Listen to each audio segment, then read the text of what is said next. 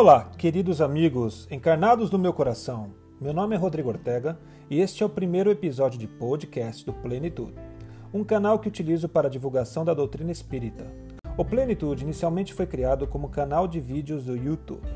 Porém, eu abandonei o formato de vídeos e mudei para podcast para que ficasse mais simples e frequente a publicação dos conteúdos, pois não terei que me preocupar com toda a logística e tempo de preparação que os vídeos requerem.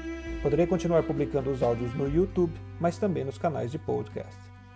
Antes de qualquer coisa, quero dizer que quem vos dirige a palavra aqui é um ser imperfeito e que ainda está no seu caminho evolutivo, como qualquer outro espírito na Terra. Eu ainda não sou capaz de praticar muitas das coisas que publicarei e certamente não sou mais evoluído do que você que me está escutando. E digo ainda porque eu fiz a escolha de esforçar-me para corrigir minha conduta moral. E é essa vontade que me fará evoluir, ainda que seja através de umas mil encarnações. Se vamos à pergunta 97 do Livro dos Espíritos, de Allan Kardec, os espíritos superiores respondem que existem três ordens principais de espíritos: os que atingiram a perfeição, os que estão no meio termo e o desejo do bem é a sua preocupação, e os imperfeitos, que ainda desejam o mal. Será que eu estou no meio? Esse é o meu desejo, pelo menos. E o seu? Esse é o consolo que o Espiritismo nos traz, o de que a oportunidade estará disponível para quando o espírito tiver a vontade de evoluir, estando a felicidade e o fim do sofrimento nas mãos de cada um de nós.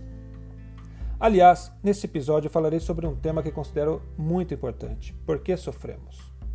Para entender por que sofremos, se faz necessária, antes de mais nada, entender o propósito de nossa existência na Terra.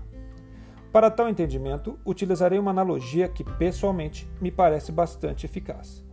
A existência terrestre se assemelha a um paciente internado em um hospital desde seu nascimento para curar uma enfermidade que o impede de permanecer e apreciar a vida fora do hospital, pelo mal que pode causar a si mesmo e a outros por consequência e efeito de sua enfermidade. Impedido de conhecer o mundo exterior, ele desconhece a verdadeira realidade. Sabe o dia que entrou no hospital e sabe que o deixará, mas desconhece quando.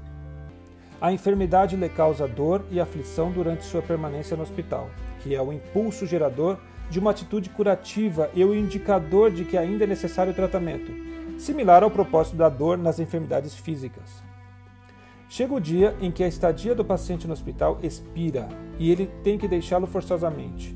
É recebido no mundo exterior, onde a vida real acontece, e se ainda não tem sua enfermidade curada a ponto de permitir que permaneça recuperando-se, ou convivendo definitivamente no ambiente do lar real, é novamente internado no hospital para continuar seu tratamento. Este ciclo acontece até que o tratamento tenha eficácia e o hospital já não seja necessário. Ocorre que muitas vezes o paciente não entende que tem uma enfermidade a ser curada, ou é rebelde e recusa o tratamento, que requer disciplina, esforço, abdicação e paciência. Ao invés de buscar a cura, finalidade real de sua estadia no hospital, busca somente alternativas que lhe permitam esta estadia mais confortável e prazerosa. Mas a doença não curada sempre reclama o tratamento. E enquanto o paciente não a trate, buscando a raiz do problema, medicando-se adequadamente e aceitando o tratamento devido, a mesma sempre se manifestará reclamando a devida atenção, através da dor e sofrimento. Na analogia mencionada, o paciente somos todos nós, que temos a enfermidade moral do espírito a ser curada. Enfermidade esta que nos impede de viver e apreciar a vida real, fora da atmosfera terrestre, porque ainda não somos capazes de uma conduta solidária e fraterna, que não cause dano aos demais e a nós mesmos. A dor, a aflição e sofrimento decorrem das chagas causadas pela má conduta moral, exercida na encarnação atual anteriores, a si mesmo ou a outros espíritos, originária da ignorância, fragilidade ou rebeldia do espírito. Todo efeito da má conduta moral é refletido no perispírito e deve ser depurado por experiências reparadoras e expiatórias. Assim como nos hospitais que conhecemos do plano físico terrestre, o Hospital das Almas, chamada Terra, propicia para cada paciente uma ala especializada para o tratamento de sua enfermidade espiritual representada pela divisão física, étnica e cultural que se adequa ao seu campo de vibração moral, propiciando o campo específico de experiências de reparação e expiação necessários. o processo de reparação e expiação, equiparando-se ao tratamento das enfermidades físicas, também é por vezes doloroso e aflitivo, requerendo resignação e paciência, até que o efeito de cura traga o alívio esperado. Cabe ressaltar que as chagas do corpo físico são, em sua grande maioria, causadas pela enfermidade espiritual, que tem no corpo físico seu reflexo aflitivo. Voltaremos neste tema em outra ocasião, pois requer um episódio à parte. Assim como em um hospital, a felicidade na vida terrestre somente pode encontrar-se na certeza de estar seguindo com resignação e eficácia o tratamento da enfermidade, em busca da cura. Aqueles que buscam a felicidade em conforto material e prazeres terrestres apenas estão fugindo da finalidade de sua existência na Terra. E é por isso que acabam encontrando somente dor, sofrimento, insatisfação e vazio existencial, que tanto afligem a humanidade, especialmente nos dias atuais.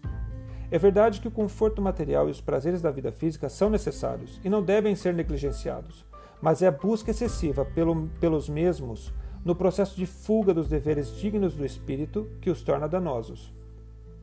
Segundo comenta Joana de Ângeles em seu livro Atitudes Renovadas, psicografado por Divaldo Pereira Franco, a felicidade é um estado emocional no qual as questões externas, mesmo quando negativas, não conseguem modificar o sentimento de harmonia.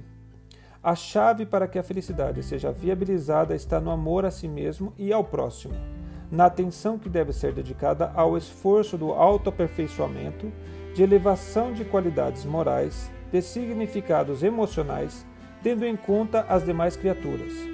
Quem só se ama, sem tempo de ampliar o círculo da afetividade com os outros, sofre de miopia moral e, em seu egoísmo, perde o sentido existencial. Conclui Joana dizendo que neste amor que se expande se absorvem a harmonia e a certeza de que, com a transição do corpo pelo fenômeno da com a transição do corpo pelo fenômeno da morte biológica, haverá o despertar do espírito em forma de consciência livre de culpa, em estado de real felicidade. Fica fácil, depois de tudo isso, entender porque Jesus nos disse, em João 16, versículo 33, que Tenho-vos falado essas coisas para que tenhas paz em mim. No mundo tereis aflições, mas animai-vos, eu venci o mundo. O médico das almas é Jesus. A receita para o tratamento de nossas enfermidades está no Evangelho. A busca pelo tratamento depende de cada um de nós. E somente nossa vontade pode nos levar a aplicá-lo com eficácia. Quando nos faltem as forças e a fragilidade nos atinja, a oração será o soro que nos reanimará a seguir adiante. Deixe seu comentário, envie suas dúvidas, poderão ser temas de novos episódios desse canal. Que Deus abençoe a todos. Até o próximo episódio. Tchau!